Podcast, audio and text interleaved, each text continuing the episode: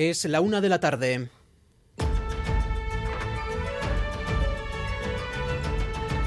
Crónica de Euskadi con Imanol Manterola. A Rachaldeón ya están aquí. Sí, eh, pues mira, ya por fin llegamos a estar con los niños y con las niñas y encantados, porque además sabemos, eh, y cada vez escriben mejor las cartas, es curioso, con mucho más, más cuidadito, nos hacen muchos dibujos que nos encantan.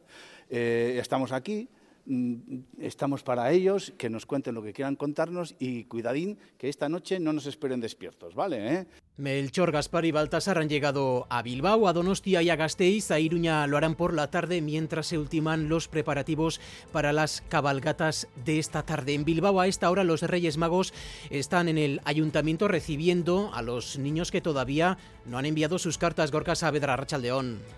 A Racha León, eso es, sí. En estos momentos los Reyes Magos se encuentran en el Salón Árabe del Ayuntamiento de la capital vizcaína recibiendo a los niños que entregan sus cartas de última hora antes de vivir una de las noches más especiales del año. Una sudadera de harta, un coche teledirigido, un puzzle y, y sorpresa. Una caja que saca dinero. Yo lo quiero sorpresa.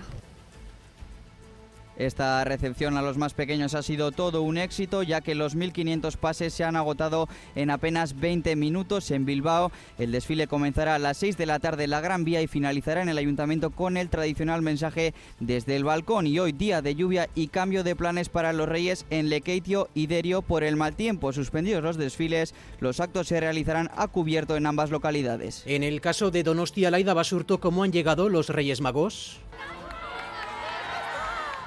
Los Reyes Magos han llegado a Donostia en funicular tras montarse en las atracciones del Monte Higueldo. A esta hora recorren los barrios donostiarras en Rolls Royce y a partir de las tres y media los niños podrán entregarles las cartas en el ayuntamiento. El desfile se hará llueva o no llueva a partir de las seis en Donostia. En cambio, en otras localidades guipuzcoanas sí han suspendido los desfiles por la previsión de fuertes lluvias. Es el caso de Orio, Urnieta, Andoain, Guetaria y Lasarte, donde sus majestades se reunirán con los niños y niñas en frontones o polideportivos. Y confirmamos que también han llegado a Vitoria-Gasteiz, Sonia Hernando. Les entren a la estación de Gasteiz, donde cientos de niñas y niños les esperaban, saludaban como si fueran estrellas de rock. Sobre cómo van a llegar a sus casas y quién va a hacerlo, había versiones diferentes. Yo a Mantasar, que se cae y se, y se mansa de A los Reyes Magos. Igual va a pasar por la noche que va a venir volando por los camellos andando, andando. Ahora sus majestades están recibiendo en el Palacio Montermoso, donde había colas reservando sitio desde las 6 de la mañana. La cabalgata con siete carrozas y seis grupos de teatro y música sale a las 7 de la Plaza Bilbao y no está previsto que llueva a esa hora, aunque habrá que abrigarse. Y en Navarra los Reyes Magos han llegado por el sur. Al mediodía han entrado en Tudelac en sus eh, dromedarios cruzando el puente del Ebro. Y ya en Iruña, siguiendo la tradición, llegarán a las 4 de la tarde por el puente de la Madalena, también en Dromedario, y entrarán a la ciudad en ese momento mágico cuando bajan el puente levadizo de las murallas por el portal de Zumalacárregui. La cabalgata partirá de la calle Avejeras a las 7 de la tarde. El tiempo no va a acompañar esta tarde, ya lo han oído, a nuestras cabalgatas en Bilbao y Donostia va a llover coincidiendo con el final de estas fiestas en Euskadi, al igual que en el resto de la península, entra un frente frío que traerá lluvia, granizo y especialmente frío y bajas temperaturas. Estamos en aviso amarillo por nieve en cotas altas. Para los próximos siete días se mantiene esta previsión de lluvia y frío. José Antonio Aranda, responsable de Euskalmet la semana que viene tiene toda la pinta que vamos a estar con temperaturas típicas de invierno e incluso por debajo de lo normal los próximos siete días van a ser días fríos. Si vamos ya a sitios que están ya 800, 900, 1000 metros, pues sí, ahí la, probabilidad de ver nieve es bastante, bastante alta.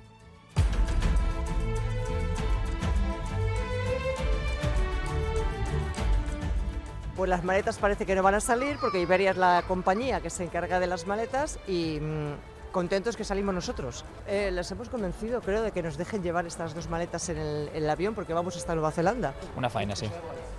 Pero bueno, no se puede hacer nada, así que ya está. La verdad es que no lo sabemos, pero suponemos que las llevarán de alguna manera. Yo voy a Hamburgo y la maleta se va a quedar aquí. No hay opción, o sea, o tienes un familiar que se lleve tu maleta y te la mande por correo postal o por correo privado, mensajería, o dejas aquí la maleta y la pierdes. No sé qué hacer, estoy pensándome qué hacer con un niño pequeño, no lo sé. ¿Y cuántos regalos se van a quedar en esas maletas? Es lo que está pasando a esta hora en Loyu. La huelga del servicio de handling de Iberia está provocando que cientos de maletas se amontonen en el aeropuerto sin que nadie la suba al avión que corresponde. Al menos una veintena de vuelos han salido sin equipaje en sus bodegas Begoña Dorronsoro. La imagen de esta mañana en el aeropuerto de Loyu está siendo la de mostradores de facturación de Iberia cerrados y largas colas en las mesas de Vueling donde han sido reubicados los cientos de pasajeros que viajaban con Iberia. Además, esta aerolínea ha cancelado cuatro vuelos previstos para hoy, por lo que algunos pasajeros nos han mostrado su desconcierto. Pero la huelga en el handling también se nota en los servicios ofrecidos por las aerolíneas a las que Iberia ofrece asistencia en tierra, como es el caso de Vueling y Lufthansa. Varios aviones de estas compañías han permanecido en pista durante más de dos horas con los pasajeros en su interior a la espera de despegar porque el servicio de atención de equipajes de Iberia no cargaba las maletas en el avión. Y Valencia primero y hace apenas unos minutos Cataluña también. Ambas implantan el uso de la mascarilla en centros de salud y hospitales por el repunte de la gripe. Se convierten en las primeras comunidades en adoptar esta medida después de que ayer la reclamara la Asociación de Médicos de Familia. El lunes el Ministerio de Sanidad ha citado a los responsables de salud autonómicos para unificar criterios ante el repunte de casos de gripe, aunque la competencia de adecuar medidas es de cada autonomía según sus circunstancias. Eso sí, la ministra de Sanidad, Mónica García, recomienda por sentido común llevar siempre a mano una para usarla. Es crucial desde este Ministerio recordar e insistir en la importancia de llevar siempre una mascarilla a mano en estas fechas. Esta recomendación es especialmente relevante en situaciones de aglomeraciones en interiores y muy especialmente en los hospitales, centros de salud y residencias de mayores. En resumen, apelamos al sentido común y les contaremos también que Willis Drummond ofrece hoy en Donostia su último concierto antes del anunciado parón indefinido de la banda. El concierto tendrá lugar en la Casa de Cultura de Inchaurrondo y también será el colofón de la gira al aire. Yurgi Equiza, cantante y guitarra, afirma que el momento dulce en que están es, entre otras razones, una buena ocasión para hacer este parón indefinido. Esango nuke musikalki gaudela izsekulen baino hobeagoak, ezak dut ja zinez oso ondo jotzen dugula gure artean, oso ondo pasatzen dugu ezatoki gainean tarena. Bazken diska dola urte bat atera genuen, eta urte batez egin ditugu kasi kirurogoi kontzertu, eta beraz horren gatik ere uste genuen denbora ona zela orain eh, pausa bat egiteko. El concierto arranca a las 9, pero sepan que no hay entradas ya desde hace tiempo. Vamos ahora con los titulares del deporte. César Pérez Gazola, Zarrachaldeón. Gracias, Don Imanol. Fin de la primera vuelta en primera tras las victorias anoche de Atlético y Osasuna, que empieza el año con un buen pie, ganando sus primeros partidos. Los rojiblancos se imponían anoche 0-2 en el Tijuana al Sevilla con goles de Miquel Vesga y de Hitor Paredes. Tres puntos con sabor a Champions que dejan al equipo de Chingor y Valverde cuartos al término de la primera vuelta. También ganó Sasuna 1-0 en el Sadar, en Iruña, al colista Almería, gracias al noveno gol de la temporada de Budimir. Un triunfo que era necesario de los rojos y que recuperan con esta victoria sensaciones y además dejan los puestos de descenso muy lejos. Están ahora a siete puntos. Y hoy, este viernes, vuelve a jugar Vasconia partido de Euroliga en el Palau y ante el Barça dos días después tan solo de ganar ante el Panathinaikos en el Huesa en el último segundo con la canasta de Cody Miller. Hoy a las ocho y media, partido de Euroliga en el Palau Barça-Basconia. En tráfico, precaución todavía en la Guipúzcoa 631 entre Cestoa y Azpeitia. Una furgoneta ha volcado y la grúa acaba de llegar al lugar. Lo retirarán en breve, pero atención si circulan por esa zona. Guipúzcoa 631 entre Cestoa y Azpeitia en sentido Zumárraga. Además, un camión averiado ocupa un carril en la AP68 en Zuya, sentido Bilbao. Así arrancamos esta crónica de Euskadi. Reciban el saludo de Raúl González y José Ignacio Revuelta en la realización técnica, Irache Ruiz en la coordinación. Crónica de Euskadi con Imanol Manterola. Mañana caótica en el aeropuerto de Loyu. Muchos viajeros se han tenido que enfrentar a una disyuntiva, coger su vuelo sabiendo que las maletas se quedan aquí o retrasar el viaje. 18 vuelos de Iberia han sido cancelados, pero no es ese no sé si es el problema real, porque la mayoría de viajeros han sido ya reubicados. El servicio en huelga afecta también a otras compañías que no tienen quien cargue las maletas en sus vuelos. Resultado, al menos una veintena de aviones han despegado sin maletas. Begoña Dorronsoro. La imagen de esta mañana en el aeropuerto de Loyu está siendo la de mostradores de facturación de Iberia cerrados y largas colas en las mesas de Welling, donde han sido reubicados los cientos de pasajeros que viajaban con Iberia. Ante esta situación, muchos de ellos, que en algunos casos desconocían que esta aerolínea iniciaba hoy cuatro días de huelga, nos han mostrado su desconcierto. No sé lo que se pasa del trabajador de Iberia de vuelta de acá. Fue cancelado un vuelo. Yo estoy a que, que está a acontecer. Yo todavía lo estoy descubriendo, no lo sé si me está afectando o no. Estoy mirando ahora mismo, estoy solamente empezando mi maleta, pero no, no lo sabía lo de la huelga. A nosotros nos han recolocado en un avión para Madrid esta mañana, tendremos que esperar más tiempo en Iberia en, eh, en, Barajas, en la T4. Lo que nos falta es la, carta, la tarjeta de embarque para el segundo vuelo. Hasta el lunes 8 de enero se han cancelado 18 vuelos operados por Iberia con origen o destino Loyu, cuatro de ellos en el día de hoy, 16 en Ondarribia y 14 en Noain. Eso sí, Iberia ha reubicado al 90% de sus pasajeros en otros vuelos o les ha reembolsado los billetes, pero la huelga en el handling también se nota en los servicios ofrecidos por las aerolíneas a las que Iberia ofrece asistencia en tierra, como es el caso de Vueling y Lufthansa. Varios aviones de estas compañías han permanecido en pista durante más de dos horas con los pasajeros en su interior a la espera de despegar porque el servicio de atención de equipajes de Iberia no cargaba las maletas en el avión. Además, la huelga también está provocando afecciones en el servicio de recogida de maletas, ya que los pasajeros, después de aterrizar, están teniendo que esperar hasta dos horas para recoger su equipaje de la cinta. Afecciones todas ellas generadas por una huelga que llega en un fin de semana con un gran flujo de viajeros.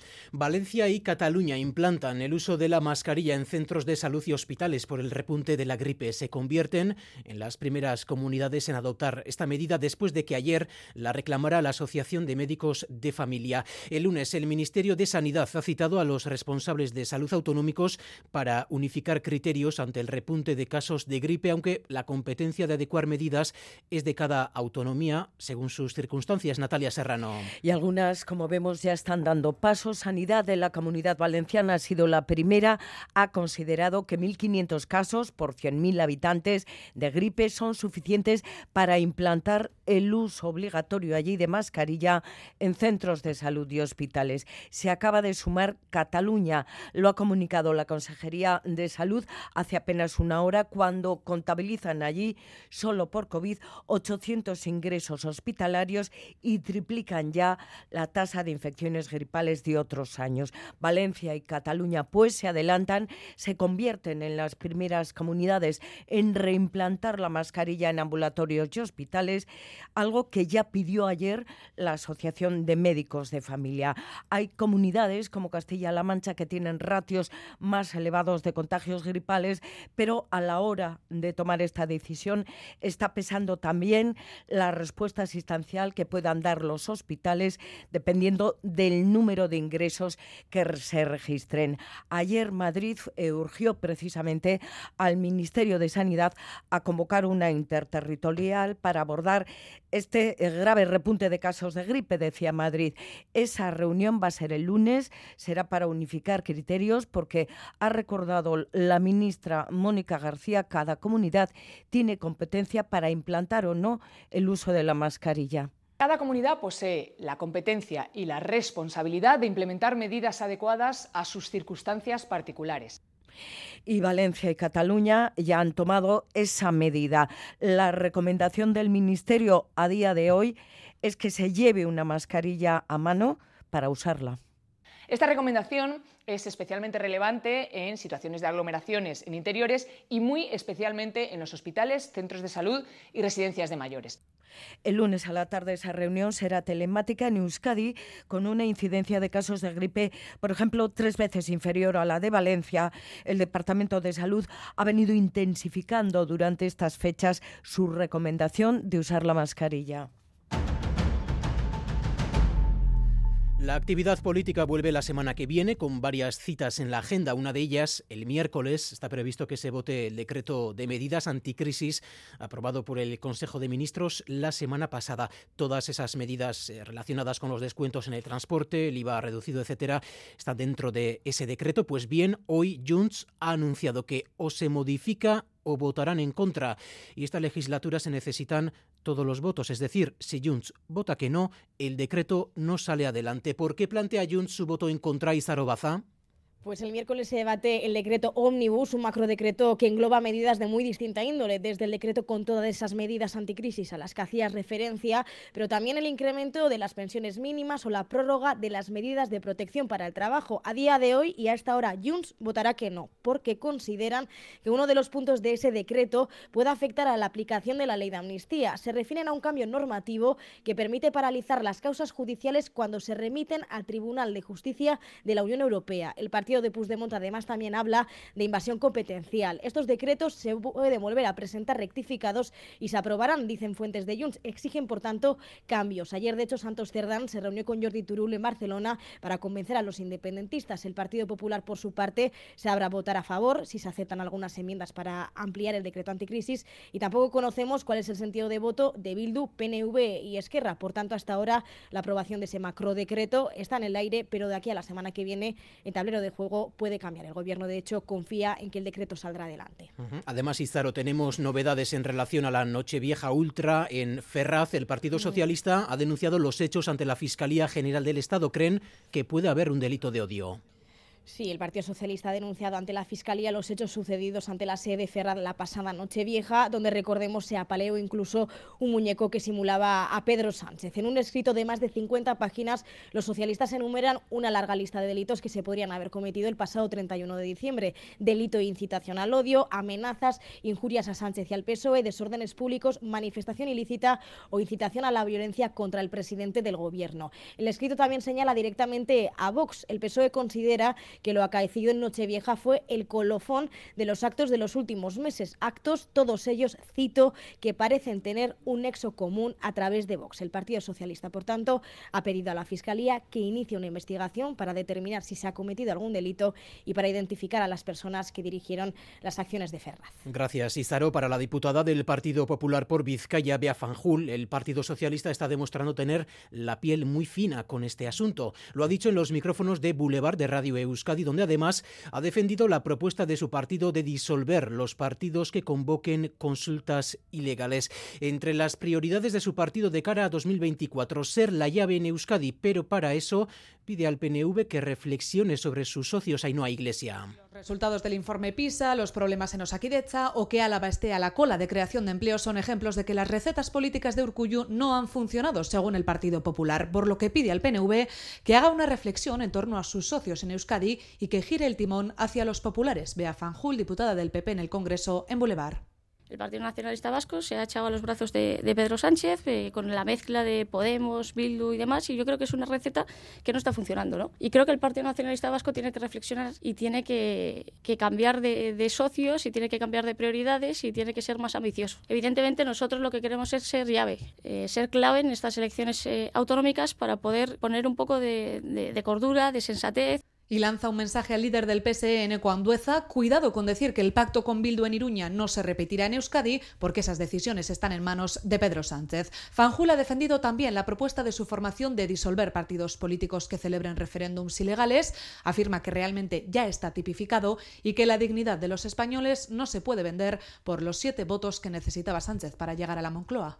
No se le puede exigir al ciudadano de a pie que tiene que pagar sus multas, que tiene que cumplir religiosamente con todas las normas establecidas y que el día de mañana los políticos pues, no tengan ningún tipo de, consecuencias con decisiones que han llevado a los ciudadanos a, a momentos con muchísima crispación, Condena la piñata de Sánchez en Nochevieja ante la sede de Ferraz, aunque con peros. Le habría gustado la condena por parte de otras formaciones cuando se agredió a un miembro de las juventudes del PP en Vitoria-Gasteiz en 2020 o cuando las juventudes socialistas guillotinaron una figura de Mariano Rajoy en 2013.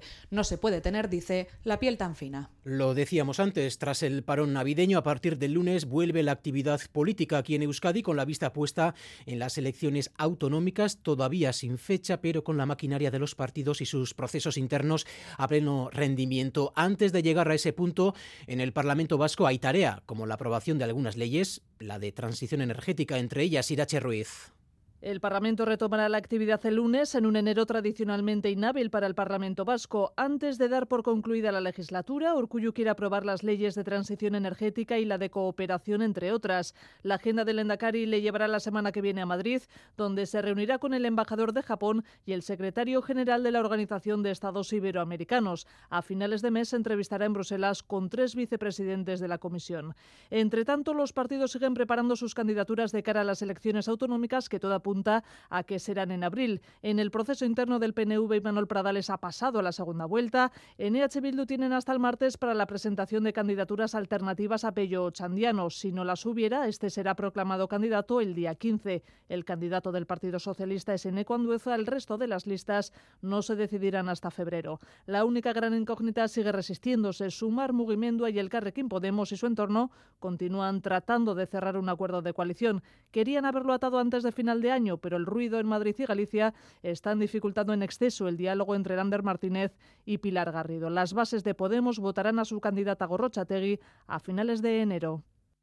Crónica de Euskadi con Imanol Manterola. El boicot a la compañía PepsiCo puede llegar también a nuestros supermercados. En Francia, Carrefour ha anunciado que no venderá productos como Lay's, 7up o Doritos por la subida inaceptable, dicen, de los precios. Otros supermercados galos podrían seguir los pasos de Carrefour a Negoñi.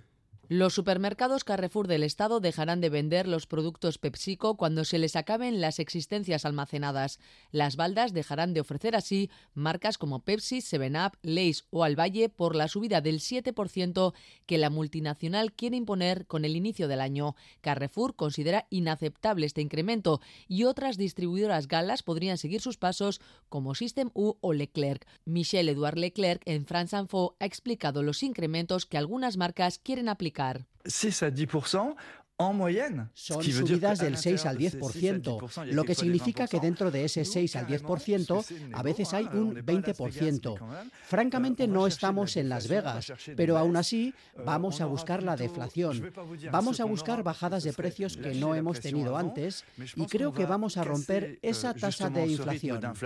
Las negociaciones para una modificación de precios en Francia deben terminar entre el 15 y el 31 de enero, en lugar del 1 de marzo como ocurría habitualmente por una modificación introducida por el gobierno francés para intentar repercutir más rápidamente los descensos de precios de algunas materias primas. El boicot a las marcas de PepsiCo afecta ya a los establecimientos de varios países europeos, por el momento a Francia, España, Italia y Bélgica. En este contexto, la inflación en la eurozona ha repuntado hasta el 2,9% este pasado mes de diciembre, lo que supone cinco décimas más que el mes anterior, según recogen los datos de la Oficina Comunitaria de Eurostat. Blanca 10.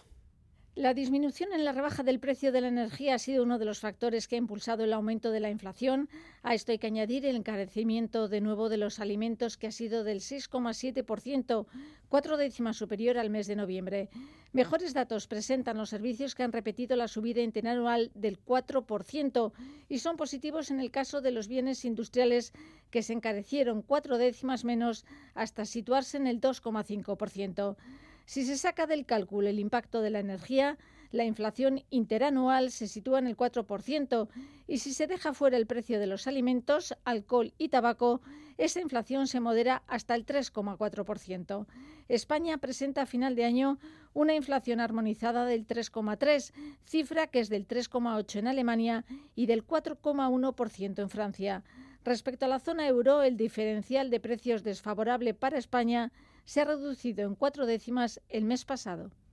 La elevada cifra de motoristas muertos en carretera el año pasado, 299 en el conjunto del Estado, 11 en Euskadi, ha llevado a la DGT a endurecer las medidas en este colectivo. Ayer se anunciaron, destaca entre ellas, la obligación de realizar un curso para poder conducir motos. En Radio Euskadi hemos preguntado tanto a instructores como a moteros. La formación es básica, nos han dicho, aunque ven más efectivas otras medidas como el airbag que incorporan ya muchas chamarras de moteros. Natalia.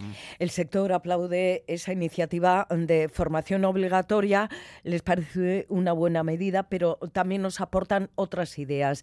Eric Barrenechea de Deustomotor nos explicaba cómo funcionan esas chaquetas airbag. Hay unas chaquetas que te vienen con un airbag incorporado que cuando te detectan que tienes una caída, que te están todo el rato con, sensores, midiendo la, la posición tuya de lo que te ha pasado, se te inflan súper, súper rápido. Y esas chaquetas Aparte, son un poco más, no son tan económicas como una chaqueta normal de moto. Lo bueno que tienen también es que las puedes alquilar mensualmente.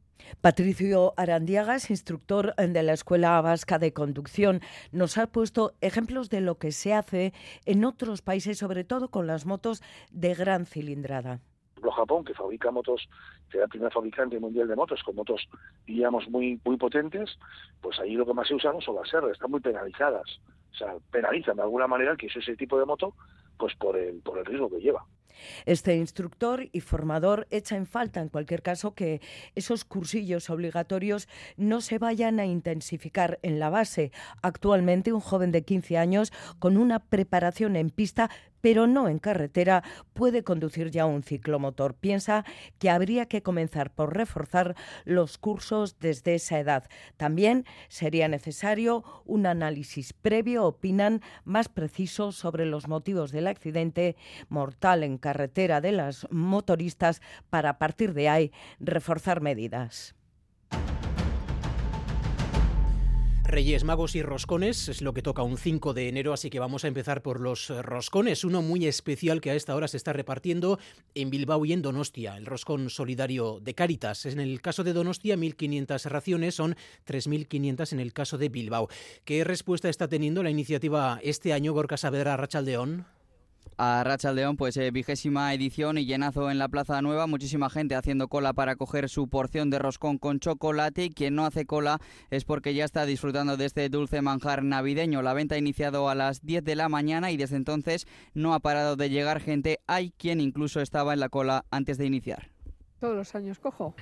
sí, pero no me quieren dar el, el ticket todavía. Me parece bien, para ayudar. Oso gozo muy rico, muy rico. Un cacho, sí, con un poquito de chocolate y ya vale, ¿eh? que luego se nota. Se ha animado la gente a colaborar con esta iniciativa de Cáritas, ya tradición. Esta es la vigésima edición, aunque como vemos, sin abusar en exceso del dulce y del chocolate. Recordamos casi 600 kilos de roscón, 3.500 raciones a precio de un euro y también se pueden hacer donaciones mediante Bizum al número 33 51.4. En la Plaza Nueva de Bilbao el roscón estará disponible hasta las dos y media de la tarde. Gracias Gorka y todo preparado para las cabalgatas de esta tarde nuestros pueblos y ciudades. Vamos a repasar horarios. Irache Martínez.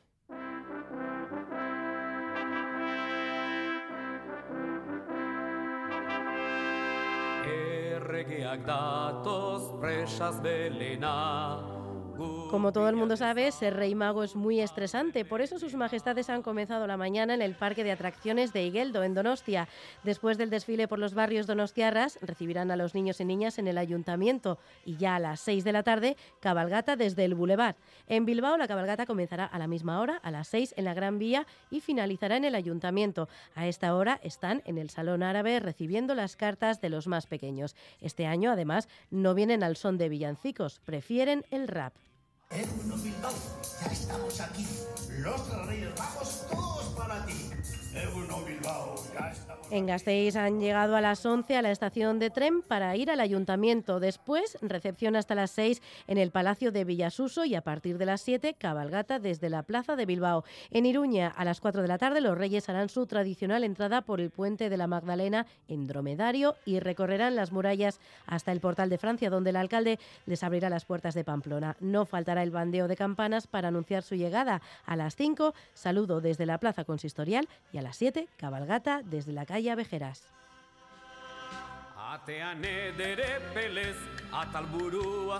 lo que sí sabemos es que habrá lluvia en Donostia y Bilbao mucho frío en Vitoria-Gasteiz. Llega el cambio de tiempo. La entrada de una masa polar provocará este fin de semana una bajada generalizada de las temperaturas. Estamos ya, Natalia, en aviso amarillo por nieve. Sí, aviso amarillo por nieve por debajo de los mil metros, pero también aviso amarillo por lluvias desde esta noche de Reyes y durante todo el fin de semana. Las lluvias van a ser especialmente abundantes en la vertiente cantábrica, donde podrían ser especialmente fuertes a partir de mañana incluso con granizo. La nieve se espera por debajo de los mil metros, decíamos, durante todo el fin de semana, aunque de momento no en las ciudades. Las ciudades por ahora no se ven. Ya veremos el martes, miércoles, jueves a ver cómo se comportan. Ahora bien, si vamos ya a sitios que están ya 800, 900, 1000 metros, pues sí, ahí la, probabilidad de ver nieve es bastante, bastante alta. José Antonio Aranda, responsable de Euskalmet, mantiene la previsión de lluvia y frío para los próximos siete días. Sobre todo, se va a intensificar el frío, especialmente si a partir del martes, miércoles, tal como se espera, nos afecta una masa de frío procedente de los países del este.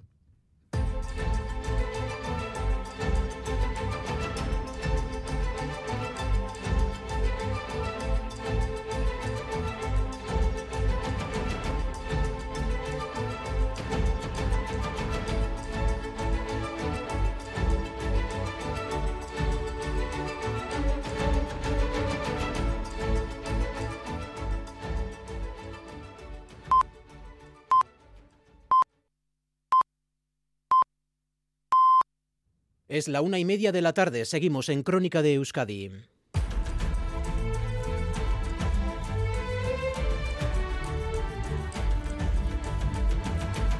Detallamos el pronóstico más inmediato del tiempo Euskalmet Nayara Barredo Arrachaldeón. A Rachaldeón, durante la tarde se producirán chubascos que serán más frecuentes e intensos en la vertiente cantábrica. De todos modos, entre chubasco y chubasco también tendremos algunas pausas que serán más prolongadas en la mitad sur. El viento soplará del noroeste e irá enfriando con una cota de nieve que a últimas horas se situará en el entorno de los 900 metros. Y de cara al fin de semana, las precipitaciones y el frío seguirán siendo protagonistas. El sábado se presenta muy lluvioso, con chubascos intensos y ocasionalmente tormentosos sobre todo durante la primera mitad del día y en el norte. La cota mañana bajará aún más, sin descartar que ocasionalmente pueda bajar hasta los 600 metros. El domingo la situación será parecida, aunque menos cantidad de precipitación. En cuanto al tráfico, precaución en la P68 en Zuya, sentido Bilbao. Un camión averiado sigue ocupando un carril. La P68 en Zuya, sentido Bilbao. Vamos ahora con los deportes. César Pérez Gazola, Zarrachaldeón. Está Don Imanol, fin de la primera vuelta en primera división tras las victorias anoche de Osasuna y Athletic, que comienzan bilbaínos y navarros con buen pie este año 2024, ganando sus primeros encuentros. Los rojiblancos se imponían anoche 0-2 en el Pizjuán al Sevilla con goles de Miquel Vesga y de Aitor Paredes. Son ya 11 partidos sin perder de un equipo que sumó su tercera victoria consecutiva, además las tres con puerta cero de Unai Simón. Tres puntos con sabor a Champions que dejan al equipo rojiblanco cuarto al término de la primera vuelta. Chingurri Valverde. Cada uno puede pensar lo que quiera empezar a hacer cábalas hacia donde los puntos que hemos sacado, los que podemos sacar. Es verdad que el Ecuador de la, de la competición te dice algo y a nosotros nos dice que estamos bien, pero bueno, eso ya está en el archivo, hay que empezar los otros 19, a ver dónde nos, dónde nos lleva. Entonces, pues bueno, tenemos que intentar, eh, como siempre, ir superando obstáculos, no dejándote llevar por la euforia que, que todo el mundo siempre te está empujando. somos los mejores, ese tipo de cosas. Ni cuando pierdes somos los peores, tal, porque a lo largo de la temporada subes, bajas con cautela en sus manifestaciones eh, Chingorri Valverde. El próximo rival del Atlético será el Eibar este domingo desde las 7, tercera ronda de Copa en Ipurú ante los armeros que dirige Joseba Echeverría. Acaba de hablar en Chavalpe el míster del Eibar, Joseba Echeverría. En esta primera vuelta solo hemos perdido un partido en casa contra el Leganés y creo que, que de manera injusta, o sea que sabemos que, que si estamos bien, en casa somos fuertes y encima con, con la ayuda de nuestra gente pues vamos a intentar pues eh, hacer una, una gran eh, eliminatoria, en este caso a partido único y, bueno, sabemos que, que ellos eh, por el nivel que tienen y por el estado de forma en el que están son los favoritos, pero bueno, los partidos hay que jugarlos y, creo que, que si nosotros damos nuestro mejor nivel vamos a complicarles mucho y el primero de nuestros equipos en competir en esta Copa, en esta tercera ronda de Copa, va a ser el Deportivo Laves. Mañana sábado en Mendizorroza ante el Betis desde las 8 de la tarde. Por cierto, con eh, las bajas seguras, lo acaba de decir Luis García Plaza, de John Guridi y de Rafa Marín. Alaves Betis, único enfrentamiento entre primeras en esta ronda de Copa. Acaba de hablar, como digo, en Ibaya, Luis García Plaza. Esta competición yo la llamo siempre la competición de la ilusión y tienes que jugarla con muchas ganas. Que cuando termina, termina. Y a lo mejor algún año, como ya pasó aquí, hace ocho años, ocho ¿no? Hace ocho años, pues llegó a la final. Y hace nada fue Osasuna. Y hace nada fue otro. Siempre hay algún, alguna final que no la juegan ni Madrid, Barça y Atleti, entra otro equipo, entonces tienes que competirla. Y en clave liga también ganó anoche Osasuna 1-0 en Sadar en Iruña, alcoholista Almería, el equipo de Gaisca Garitano, gracias al noveno gol ya de la temporada de Ante Bodivir, delantero croata, que está marcando las diferencias en este comienzo de temporada para los rojos. Un triunfo muy necesario que necesitaba el equipo y que le hace recuperar sensaciones y sobre todo dejar los puestos de descenso muy lejos, están ya a siete puntos de Osasuna. Valora la primera vuelta, Yago Barrasate. Sí, pues no lo quería hacer ayer, porque no, no es lo mismo, ¿no? Eh, nos vamos con 22 y y bueno, pues eh, creo que vamos, eh, estamos el 12, tenemos 8 equipos eh, por detrás, 22 puntos. Bueno, creo que el equipo sobre todo puede hacer las cosas mejor y vamos a intentar hacer una mejor segunda vuelta, pero bueno, una aprobado sí que le doy al equipo en esta primera vuelta. Baloncesto, este viernes vuelve a jugar Basconia, partido de la Liga en el Palau, Ciudad Condal y ante el Barça, dos días después entre la victoria en el último segundo contra Panathinaikos en el Buesa y solo a 48 horas eh, de que se juegue otro partido fundamental en Vitoria. Este domingo y ante Real Madrid será la de la Liga CB y los de Ivanovic se van a jugar el pase a la Copa. Hoy a las ocho y media de la tarde en el Palau Barça Basconia. Será clave buscar bien que genere tiros Marcos Howard. Ivanovic. Yo creo que Marcos está dando máximo que puede, pero el problema es que no le defiende un jugador, le defiende dos o tres. Tenemos que jugar con paciencia, él también, para buscar mejores opciones y equipo a buscarle a él mejores condiciones, que puede tener esos tiros abiertos. Y mucha actividad en nuestros frontones. Arranca la segunda vuelta del Parejas con dos partidos. Por la noche, los líderes Jaca y Mariz Currena se miden a Lasso y Aranguren en Sornoche, en Amorebieta. Eri Jaca tiene que estar encantado con tener el zaguero a Mariz Currena. Siempre que estás en, con juego, estás sin molestias, sin, sin dolores y con confianza, es más fácil sumar como pareja. Y yo personalmente, pues bueno, con John juego muy a gusto. La verdad es que estando como está, no es difícil jugar con él para nada, es lo contrario. Y en el Beotíbar, esta tarde, Ezcurdia y Tolosa, que solo han ganado dos partidos en la primera vuelta, se miden ante los segundos clasificados, Pello Echeverría y Zabaleta. Escuchamos al delantero de Senoch. No me esperaba tampoco estar ahí entre los dos primeros, estamos ahí entre los dos primeros y, bueno, ahora lucharemos por, por mantenernos ahí. Además, arranca hoy el torneo femenino de Vizcaya de, mano individual y se disputan también en Berriatúa las finales de cesta punta, Eri Mendizábal ante Ari Cherquiaga y en féminas Ari Lejardi contra Maite Ortiz de Mendivil.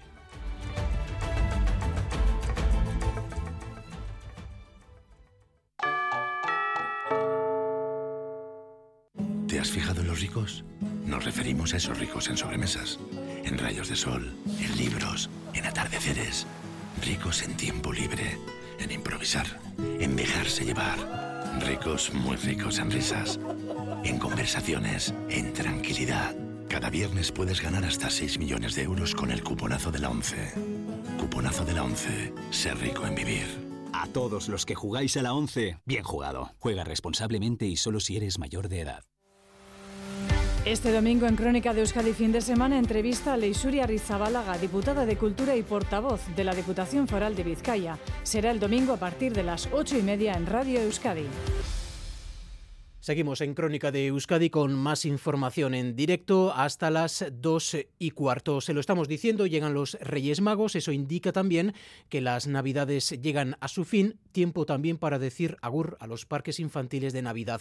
Hoy es el último día para disfrutar del de Vitoria-Gasteiz y en Vizcaya el BEC dará por culminado su fin este domingo Ander López Lerena. Han sido tres semanas de mucho ajetreo por el BEC. Las atracciones apenas han parado para el disfrute de los más pequeños. Disfrutatu eta pues barraketan montatu eta horrela. Pero todo llega a su fin. El PIN acabará hoy en Vitoria-Gasteiz y en el BEC el domingo. En el caso del de Baracaldo hoy estará abierto con horario especial hasta las 5 de la tarde. Mañana será día de descanso por festivo y el domingo último día con la carrera de Navidad que espera congregar a 600 participantes. Hoy además, a lo largo de la mañana, se celebrarán las finales de los campeonatos de básquet y de balonmano. Con el objetivo de evitar la muerte masiva de delfines, el Consejo de Estado francés ha ratificado la prohibición de pesca en el Golfo de Vizcaya durante un mes, del 22 de enero al 20 de febrero. Esta decisión supone una victoria para las ONG y un duro golpe para la flota que prevé grandes pérdidas a Liceaga. Salvo las embarcaciones de menos de 8 metros, el resto de la flota francesa, unas 500, no podrán pescar durante un mes en el Golfo de Vizcaya. Alain Bougrain, de la ONG LPO. La, la, suspensión. la única solución es la suspensión. Solo el pasado año fueron 1.500 delfines los encontrados muertos en la costa francesa. La especie está en peligro y hay que indemnizar al sector. No hay otra.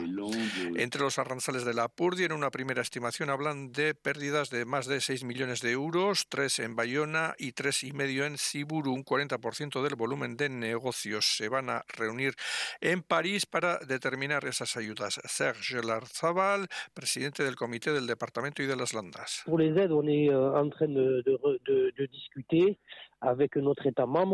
Estamos negociando con nuestro Estado miembro y esa ayuda acordada tendrá que tener luego el visto bueno de la Comisión Europea. Lo primero es negociar eso y luego ya veremos. Una prohibición a instancias de esa Comisión Europea, por lo que esperan que no solo se les aplique a ellos. Y este año Bilbao volverá a acoger el Laboral Cucha Surf Film Festival, una cita que se ha convertido ya en obligatoria para los amantes de las olas y que este año viene con una campaña especial. Los residuos que se recojan en las playas de Guecho se transformarán en premios para los galardonados en este festival Ander. Sí, se colocarán seis contenedores identificados con una pegatina especial en las playas Guechostarras de Las Arenas, Sereaga, Rigúnaga, Azcorri y Barinache. El objetivo es fomentar el reciclaje entre la población y evitar que los plásticos lleguen a la mar. Lo recogido se reciclará para convertirlos mediante técnicas de impresión 3D en los premios que se entregarán en el festival. Suriña Larrazabal es la coordinadora del festival queríamos ir un poquito más, un poquito más allá, ¿no? Colocar eh, una serie de contenedores para que la gente pueda eh, recoger todos estos residuos y lo vamos a transformar en los premios que daremos eh, a lo largo del festival. Es una prueba piloto y si vemos tiene una buena aceptación, pues nos plantearemos ya para el año que viene, o incluso poder dejarlos a lo largo del año este año, la novena edición del Surfing Festival se celebrará en las sedes del Ichas Museum de Bilbao y Musique en Guecho del 28 de febrero al 3 de marzo, un referente cultural internacional sobre el cine dedicado al surf que muy pronto dará a conocer la cartelera de este año. Guecho que, por cierto, se tomará un respiro en la organización de su clásico campeonato de olas gigantes de Punta Galea esta temporada. Los mejores riders volverán a Guecho el próximo otoño.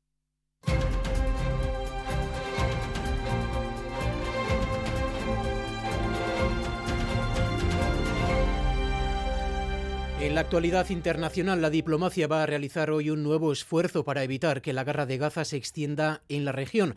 El secretario de Estado norteamericano llega en las próximas horas a la zona y también el alto representante de la Unión Europea, Óscar Pérez Arrachaldeón. Arrachaldeón, y es que estamos en uno de esos momentos críticos que se han vivido en los últimos tres meses, cuando los ataques de Israel en Líbano están empujando a Hezbollah por el camino del enfrentamiento directo. A esta hora, precisamente, está previsto un nuevo discurso del líder de la organización chií en el que podría marcar el camino a seguir en el futuro inmediato de sus militantes. En Gaza, mientras tanto, Israel ha seguido causando muertos entre los civiles palestinos con sus bombardeos, sobre todo en el centro y sur de la franja este viernes. Los cirujanos y médicos de los pocos hospitales que siguen funcionando allí reclaman la atención internacional. The human tragedy is is so huge here. I don't think people have an idea of how tragic this is unless you actually come and see it for it yourself. People are losing their legs.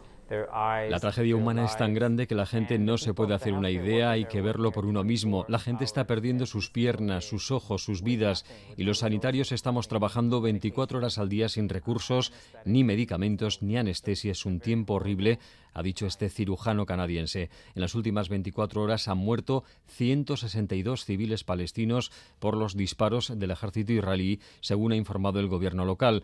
Nos vamos a la zona corresponsal en Oriente Medio, Miquel Ayestarán, León. Arracha León, ofensiva diplomática de Estados Unidos y Europa para lograr una desescalada en Oriente Medio. Esta misma tarde arranca en Estambul una nueva visita a la región del secretario de Estado estadounidense Anthony Blinken, que por cuarta vez desde el inicio de la guerra pasará también por Israel y Cisjordania. Josep Borrell, jefe de la diplomacia europea, se encuentra en Líbano, otro de los puntos calientes de este conflicto tras el asesinato del número dos de Hamas por parte de Israel. Hezbollah clama venganza. La guerra en Gaza entra en su tercer mes y se extiende por la región. No hay, además, un plan para el día después. La última reunión del gabinete de Israel acabó en un rotundo fracaso porque los ultranacionalistas solo contemplan la opción de reocupar la franja. Estados Unidos y Europa abogan por ceder el control a la Autoridad Nacional Palestina y avanzar en la solución de los dos estados, una opción de la que no quiere ni oír hablar Israel. Miquel, ahí estarán informando desde Estambul. En Europa la atención la siguen acaparando las consecuencias del temporal que azota el centro y el norte del continente, Oscar. Y es que ha causado ya la muerte de al menos seis personas. Alemania, Reino Unido, Bélgica y Francia son ahora mismo los países más afectados. En Inglaterra las alertas han aumentado de ayer a hoy, mientras en el resto parece que la situación ha amainado ligeramente este viernes. El que no se ha marchado del continente es el frío. Suecia y Dinamarca siguen registrando temperaturas gélidas que ayer tarde marcaron un un récord en Laponia con 43,8 grados bajo cero. Hacía un cuarto de siglo que no bajaba tanto el termómetro en el país sueco. Los pronósticos meteorológicos apuntan a que el frío va a continuar el fin de semana, aunque las temperaturas bajarán sobre todo en el norte. Y otro punto del planeta en el que vuelve a crecer la tensión es la frontera entre las dos Coreas. El régimen de Kim Jong-un ha realizado varios disparos de artillería y los surcoreanos han evacuado la población de dos islas. Sí, el lanzamiento de los proyectiles ha venido además precedido de unas declaraciones amenazantes del propio líder norcoreano, corresponsal en Asia, Vlad Turquía, Racha León. Keisho, sí, Seúl ha denunciado que esta mañana desde las 9 hasta las 11 hora local, Pyongyang ha lanzado más de 200 proyectiles de artillería. No han herido a nadie, pero según los militares surcoreanos se trata de una provocación inaceptable. Los proyectiles han caído en el mar pero cerca de una isla surcoreana han tenido que dar la alarma y evacuar a los habitantes. Seúl ha respondido esta tarde con otra ronda de disparos marítimos de artillería en la costa. En el 2018 las dos Coreas habían firmado un acuerdo para detener este tipo de ejercicios militares, pero el último año la tensión se ha disparado y en noviembre han roto este acuerdo. En las celebraciones oficiales norcoreanas de fin de año, además, Kim Jong-un ha dejado claro que la reunificación con Corea del Sur ya le parece imposible y piensa seguir preparándose para un posible ataque militar. Hola Turquía, informando desde Pekín. Y en Australia esta mañana ha salido de prisión el atleta Oscar Pistorius tras cumplir 11 años de prisión por el asesinato de su novia. El célebre atleta sudafricano se encontraba en la cárcel desde 2014 y ha salido esta mañana tras haber obtenido la libertad condicional que le fue concedida el pasado noviembre. Pistorius estará obligado en adelante a permanecer en casa en determinadas horas del día, no podrá consumir alcohol ni otro tipo de sustancias y tiene prohibido realizar entrevistas en medios de comunicación esas restricciones se van a mantener así hasta el cumplimiento entero de la condena a que fue sentenciado, cosa que ocurrirá en 2029. En un comunicado, la madre de la modelo que fue asesinada por Pistorius ha dicho que sigue sufriendo el dolor por la muerte de su hija y lamenta la enorme cobertura mediática que ha tenido este caso desde el principio. Sobre la libertad condicional de Pistorius, la madre asegura que siempre han sabido que era parte del sistema legal sudafricano y consideran que la ley debe seguir su curso.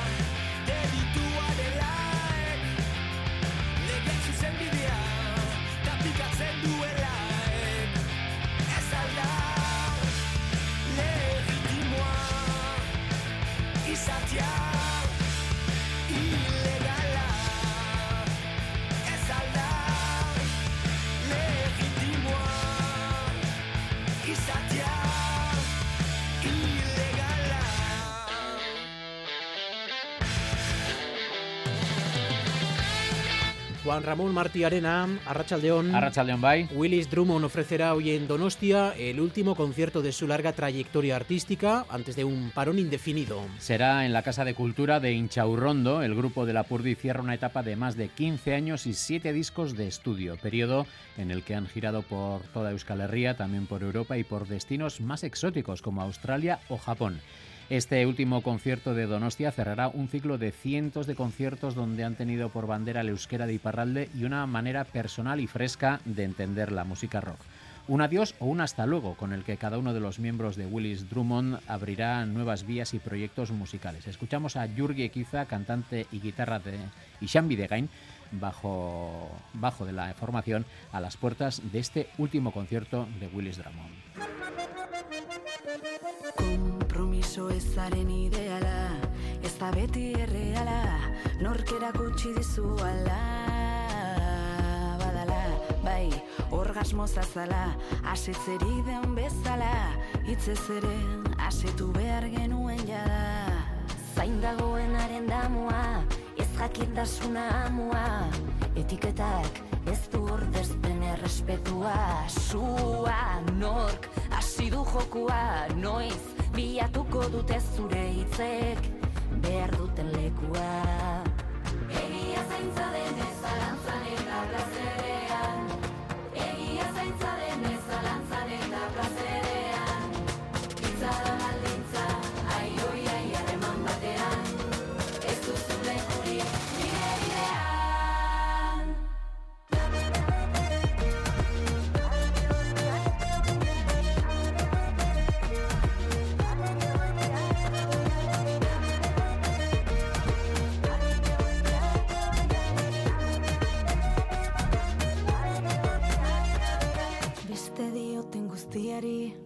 La del grupo guipuzcoano Neomax será una de las propuestas de la nueva temporada del Teatro Gallarre de Iruña Martín. Una temporada que va hasta el mes de junio, pero antes, Imanol, déjame hacer- corregir un error que por cuestiones de esos duendes que suelen aparecer en la radio, pues no hemos podido escuchar a Jurgi Equiza y Sean Videgain de Willis Drummond, pero básicamente decían que estaban en un momento estupendo y que pues eh, estando en la cresta de la ola es un buen momento para dejarlo, no cuando estás un poco en horas más bajas. Lo que decimos, el- la temporada nueva del Teatro Gallarre de Iruña, que se prolongará hasta junio, pues a partir del 26 de enero y hasta finales de mayo casi 40 montajes de todo tipo tomarán el escenario de este teatro. El dramaturgo Alfredo Sanzol presentará su versión de la casa de Bernard Alba, por ejemplo, los navarros Led Silhouette estrenarán su nueva pieza de danza Jali, Pacho Tellería trae Baque Leorra, María Guirizlaya su adaptación de Nevenka, dramas, pero también mucha comedia, música y conciertos. Una programación de lo más variada para la próxima temporada del Gallarre, según nos cuentan sus responsables. Hay teatro, mucho teatro,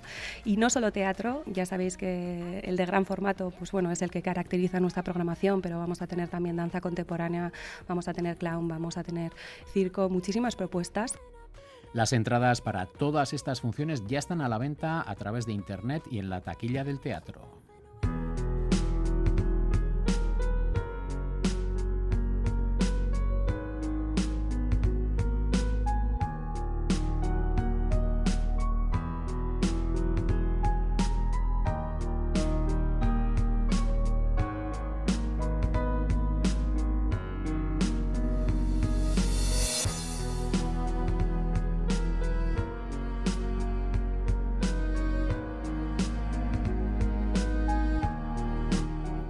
Azcuna Centro a últimos días para visitar la exposición de Crecer de la escultora Bene Bergado. Tras más de seis meses abierta al público en la sala de exposiciones del centro y tras recibir más de 34.000 visitantes, la exposición finaliza este próximo domingo 7 de enero.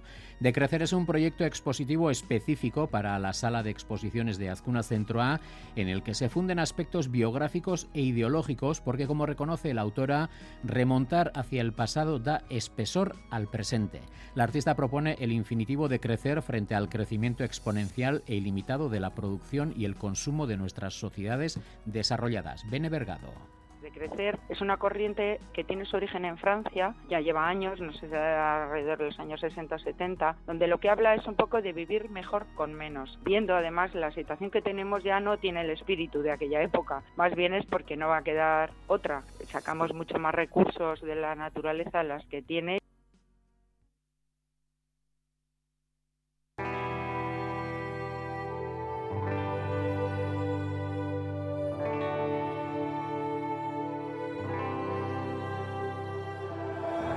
Nunca tuve la mejor de las memorias, pero nunca olvido el principio de una historia. Me siento en deuda por esos años de gloria, orgulloso de haber nacido en Vitoria. Nacimos en los barrios donde hay más necesidad. Y la banda de reggae y dancehall Green Valley cumple 20 años y para celebrarlo inicia una gira internacional que comienza esta misma noche en la sala Jimmy Jazz de Gasteiz. Aunque el grupo lleve muchísimo tiempo afincado en Barcelona, sus fundadores no olvidan su origen. Por ello han decidido que esta especial gira comience en Gasteiz. Mañana sábado ofrecerán otro segundo directo en la misma sala.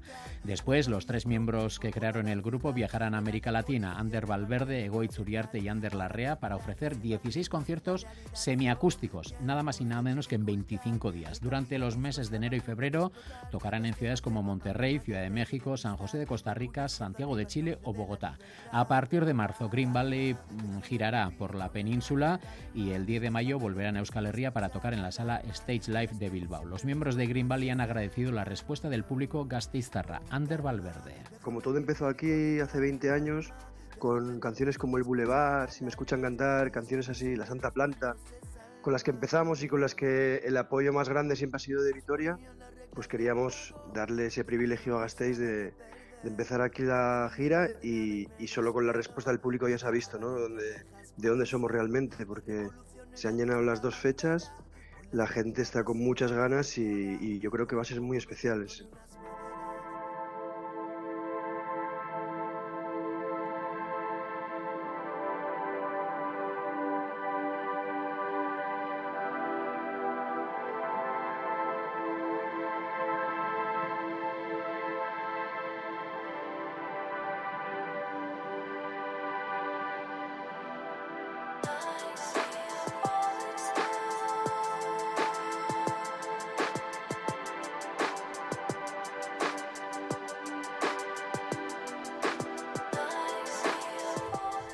Ahora hasta Pamplona porque el festival Otras Luces encara su recta final. La octava edición del festival Otras Luces finaliza el próximo domingo. Un año más, el Ayuntamiento de Pamplona ha apostado en Navidad por el videoarte y la creatividad artística para convertir la ciudadela en un punto de visita obligada para ver proyecciones e instalaciones lumínicas o para participar en talleres y experiencias musicales. En estos últimos días, entre las cinco y media y las ocho y media, continuarán las proyecciones de videoarte en diferentes puntos del recinto fortificado. El público asistente podrá ver cuatro cortometrajes de la selección cinematográfica del octavo Festival Cinética, una cita que explora las relaciones entre danza, lenguaje audiovisual, cuerpo y tecnología y las diferentes experiencias artísticas que generan. El corto Ahead Behind de, Ben Candy se proyecta en el lienzo de muralla de la trasera de la Avenida del Ejército. Move de Bernardo Alevato y Tayana Oliveira en el exterior del pabellón de mixtos. Un curpués de Jaime Dezcallar en el exterior de la sala Lidia Biurrun y Absent Presence de Giorgia Ponticello en el exterior del horno. Javier Manzanos es técnico de artes plásticas del Ayuntamiento de Pamplona. Otras luces, una propuesta que junto a las luces de Navidad, las luces religiosas, las luces comerciales, nos propone la iluminación artística, la creación, el arte en movimiento, tanto con la instalación Lurra, que es la novedad de este año, que se encuentra en la casona número 8, como con las instalaciones de Copo, que iluminan y crean nuevos efectos, nuevas percepciones en las entradas, en los túneles de acceso a Ciudadela.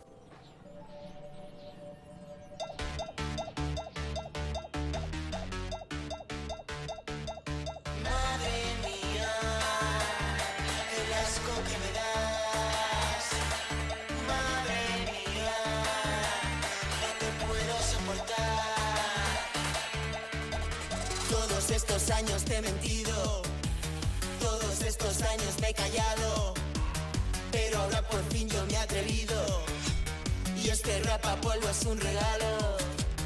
Vaya sorpresa que te vas a llevar, porque hoy por fin te lo voy a soltar. Si no te esperas lo que Madre mía, el asco que me das. Bueno, es el título del single de, de La Dilla Rusa. Sí, que cada uno ponga eh, bajo la línea de puntos el nombre que quiera. No es un mensaje para mí, ¿no? No, no, es, Vale, vale. eh, es un mensaje mm, lanzado al viento. Este tema se publica hoy. La banda nos dice que es un rapapolvo en forma de canción, un regalo envenenado, un puñetazo con rimas y un repaso musical. Un tema para que se lo dediquemos al capullo, capulla, capulle que se haya portado mal. Es electropop, guasa y mala leche. Este tema esconde multitud de referencias, tanto musicales como de la cultura pop, y con versos y estribillos llenos de gamberradas y divertidas formas de venganza. Como diría aquel en dos palabras, ladilla rusa.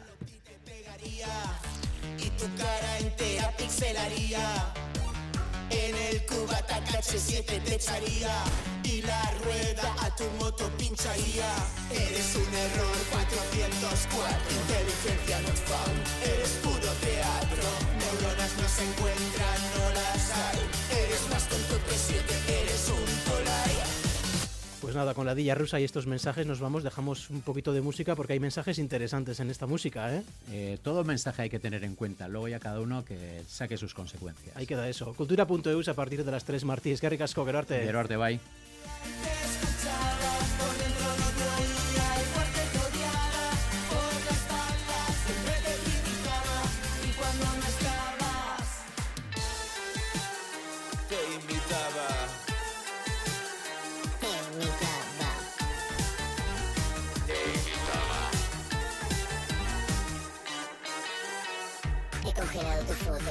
Luego la he roto, te hago vudú, pincho tu escroto. Te bloqueo un badú, te tiro el vermú. Muere con dolor, quédate encerrado en el ascensor. Te quemo el patín, te pongo el móvil en latín. Tú eras tan sauto y yo estaba-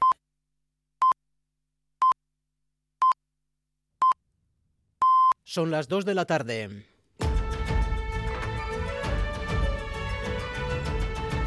Crónica de Euskadi con Imanol Manterola. Gracias por elegir Radio Euskadi y Radio Vitoria para informarse. Tenemos por delante 15 minutos para resumirles lo que está dando de sí la actualidad este 5 de enero, víspera de Reyes. Primera parada, Aeropuerto de Loyu. Pues las maletas parece que no van a salir porque Iberia es la compañía que se encarga de las maletas y mm, contentos que salimos nosotros. Eh, les hemos convencido, creo, de que nos dejen llevar estas dos maletas en el, en el avión porque vamos hasta Nueva Zelanda. Una faena, sí. Pero bueno, no se puede hacer nada, así que ya está. La verdad es que no lo sabemos, pero suponemos que las llevarán de alguna manera. Yo voy a Hamburgo y la maleta se va a quedar aquí. No hay opción, o sea, o tienes un familiar que se lleve tu maleta y te la mande por correo postal, o por correo privado, mensajería, o dejas aquí la maleta y la pierdes. No sé qué hacer, estoy pensándome qué hacer con un niño pequeño, no lo sé. Esto en una mañana caótica en el aeropuerto de Loyu, muchos viajeros se han tenido que enfrentar a esa disyuntiva, o coger su vuelo sabiendo que las maletas se quedan aquí o retrasar el viaje. 18 vuelos de Iberia han sido cancelados, pero más allá de esas cancelaciones, porque la mayoría de viajeros ya habían sido reubicados, este servicio de handling de Iberia en huelga afecta también a otras compañías que no tienen quien cargue las maletas en sus vuelos. Resultado, al menos una veintena de aviones han despegado sin maletas. Begoña Dorronsoro. La imagen de esta mañana en el aeropuerto de Loyu está siendo la de mostradores de facturación de Iberia cerrados y largas colas en las mesas de Welling, donde han sido reubicados los cientos de pasajeros que viajaban con Iberia. Ante esta situación, muchos de ellos, que en algunos casos desconocían que esta aerolínea iniciaba hoy cuatro días de huelga, nos han mostrado su desconcierto. No sé lo que se pasa de los trabajadores de Iberia de, vuel- de acá. Fue cancelado un vuelo. Yo estoy a esperar que, que está a acontecer. Yo todavía lo estoy descubriendo, no lo sé si me está afectando o no. Estoy mirando ahora mismo, estoy solamente pesando mi maleta, pero no, no lo sabía lo de la huelga. A nosotros nos han recolocado en un avión para Madrid esta mañana, tendremos que esperar más tiempo en Iberia, en, eh, en Barajas, en la T4. Lo que nos falta es la, carta, la tarjeta de embarque para el segundo vuelo. Hasta el lunes 8 de enero se han cancelado 18 vuelos operados por Iberia con origen o destino Loyu, cuatro de ellos en el día de hoy, 16 en Ondarribia y 14 en Noain. Eso sí, Iberia ha reubicado al 90% de sus pasajeros en otros vuelos o les ha reembolsado los billetes, pero la huelga en el handling también se nota en los servicios ofrecidos por las aerolíneas a las que Iberia ofrece asistencia en tierra, como es el caso de Vueling y Lufthansa. Varios aviones de estas compañías han permanecido en pista durante más de dos horas con los pasajeros en su interior a la espera de despegar porque el servicio de atención de equipajes de Iberia no cargaba las maletas en el avión. Además, la huelga también está provocando afecciones en el servicio de recogida de maletas, ya que los pasajeros, después de aterrizar, están teniendo que esperar hasta dos horas para recoger su equipaje de la cinta. Afecciones todas ellas generadas por una huelga que llega en un fin de semana con un gran flujo de viajeros.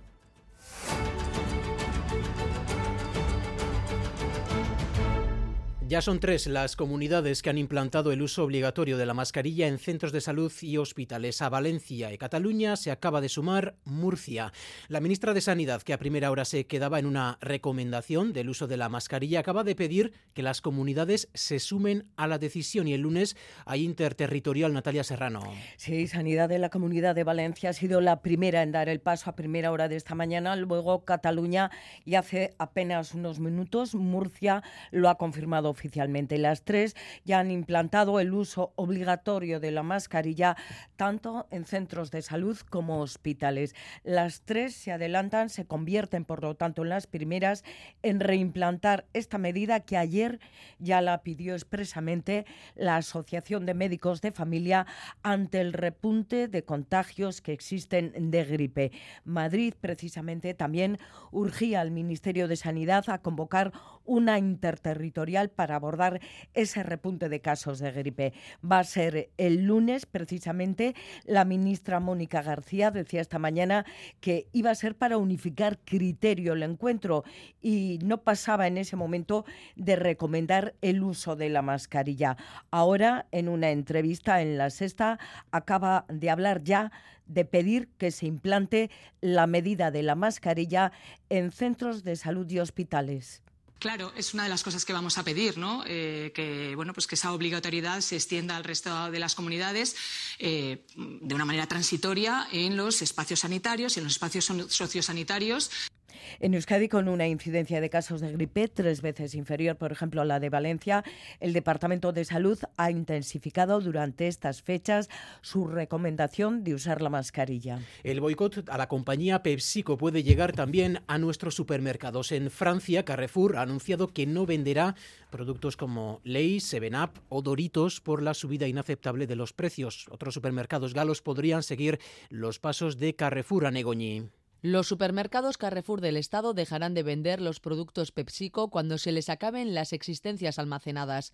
Las baldas dejarán de ofrecer así marcas como Pepsi, Seven Up, Lay's o Alvalle por la subida del 7% que la multinacional quiere imponer con el inicio del año. Carrefour considera inaceptable este incremento y otras distribuidoras galas podrían seguir sus pasos como System U o Leclerc. Michel Edouard Leclerc en France Info ha explicado los incrementos que algunas marcas quieren aplicar 6 à 10 son subidas del 6 al 10%, lo que significa que dentro de ese 6 al 10% a veces hay un 20%. Francamente no estamos en Las Vegas, pero aún así vamos a buscar la deflación.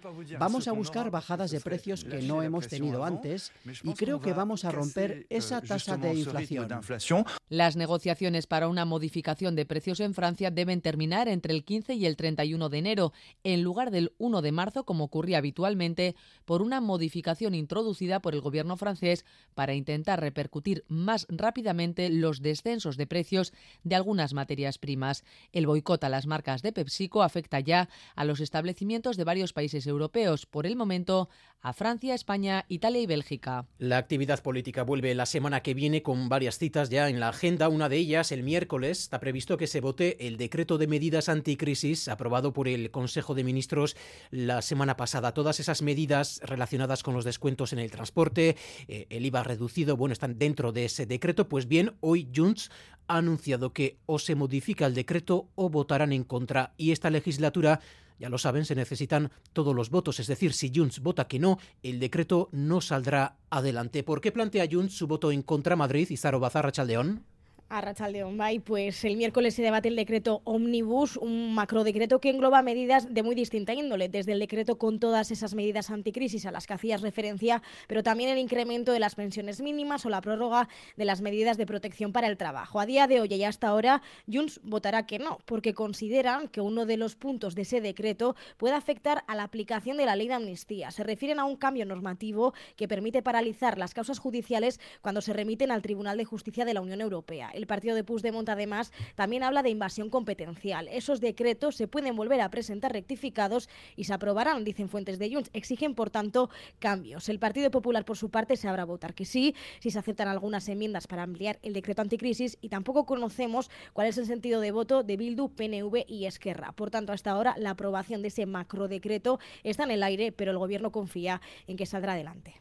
Al margen de esta cuestión, Izaro, tenemos novedades en relación a la Nochevieja Ultra en Porque el Partido Socialista ha denunciado los hechos ante la Fiscalía General del Estado. En el PSOE creen que puede haber un delito de odio delito de incitación al odio, amenazas, injurias a Sánchez y al PSOE, desórdenes públicos, manifestación ilícita o incitación a la violencia contra el presidente del gobierno. Estos son algunos de los delitos que los socialistas creen que se podrían haber cometido en Ferraz el pasado 31 de diciembre y que enumeran en su denuncia que han presentado esta misma mañana ante la Fiscalía. Recordemos que incluso se llegó a palear un muñeco que simulaba a Pedro Sánchez. El escrito también señala directamente a Vox. El PSOE considera que lo acaecido en Nochevieja fue el colofón de los actos de los últimos meses, actos todos ellos, cito, que parecen tener un nexo común a través de Vox. El Partido Socialista, por tanto, ha pedido a la Fiscalía que inicie una investigación para determinar si se ha cometido algún delito y para identificar a las personas que dirigieron estas acciones de Ferraz.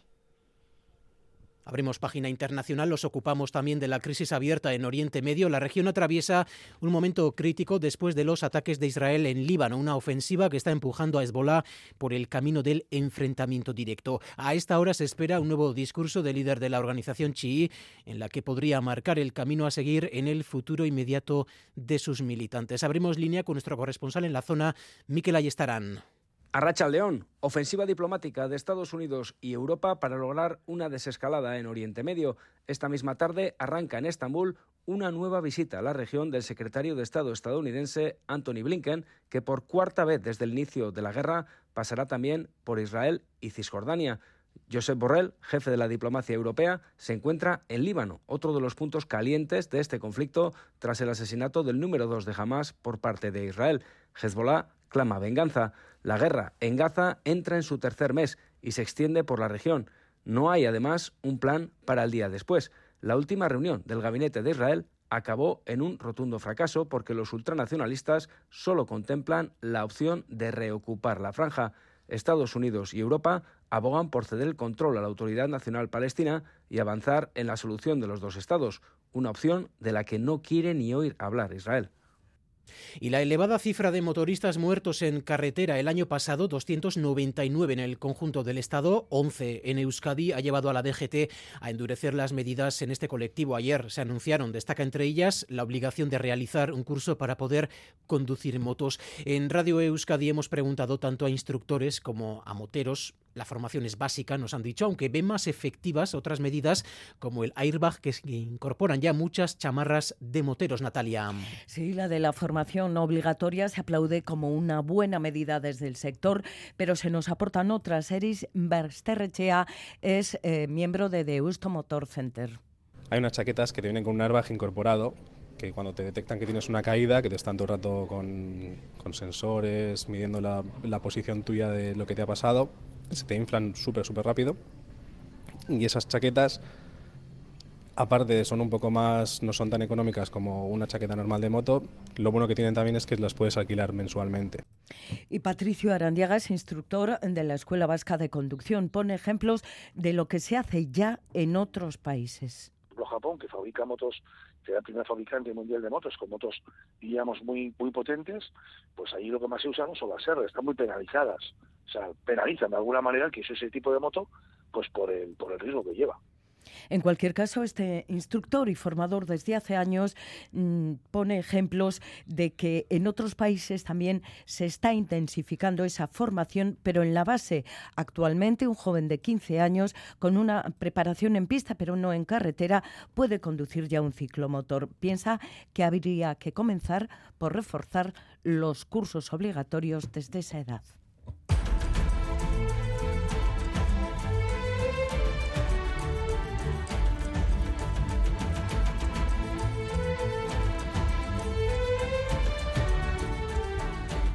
Y confirmamos que efectivamente los Reyes Magos Melchor, Gaspar y Baltasar han llegado ya, sabemos que han llegado ya a Donostia, a Bilbao y a Gasteiz. A Iruña lo harán ya por la tarde a las 4, aunque como están entrando por el sur, primero lo han hecho en eh, Tudela. Desde luego están deseosos de llegar esta noche a nuestras casas. Eh, pues mira, ya por fin llegamos a estar con los niños y con las niñas y encantados, porque además sabemos, eh, y cada vez escriben mejor las cartas, es curioso, con mucho más, más cuidadito, nos hacen muchos dibujos que nos encantan. Eh, estamos aquí, mm, estamos para ellos, que nos cuenten lo que quieran contarnos y cuidadín, que esta noche no nos esperen despiertos, ¿vale?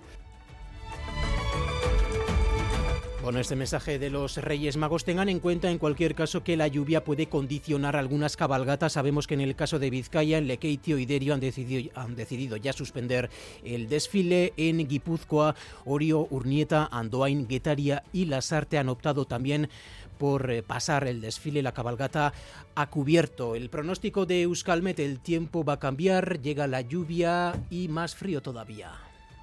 A Rachaldeón, durante la tarde se producirán chubascos que serán más frecuentes e intensos en la vertiente cantábrica. De todos modos, entre chubasco y chubasco también tendremos algunas pausas que serán más prolongadas en la mitad sur. El viento soplará del noroeste e irá enfriando con una cota de nieve que a últimas horas se situará en el entorno de los 900 metros. Y de cara al fin de semana, las precipitaciones y el frío seguirán siendo protagonistas. El sábado se presenta muy lluvioso, con chubascos intensos y ocasionalmente tormentosos sobre todo durante la primera mitad del día y en el norte. La cota mañana bajará aún más, sin descartar que ocasionalmente pueda bajar hasta los 600 metros. El domingo la situación será parecida, aunque menos cantidad de precipitación.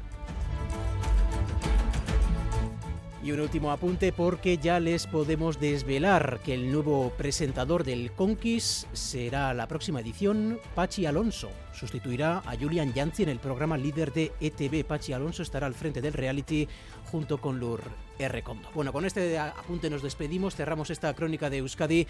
En la realización técnica han estado Raúl González y José Ignacio Revuelta, Irache Ruiz en la coordinación, Besteriquez, Arrachal de una pasa, agur. Crónica de Euskadi con Imanol Manterola.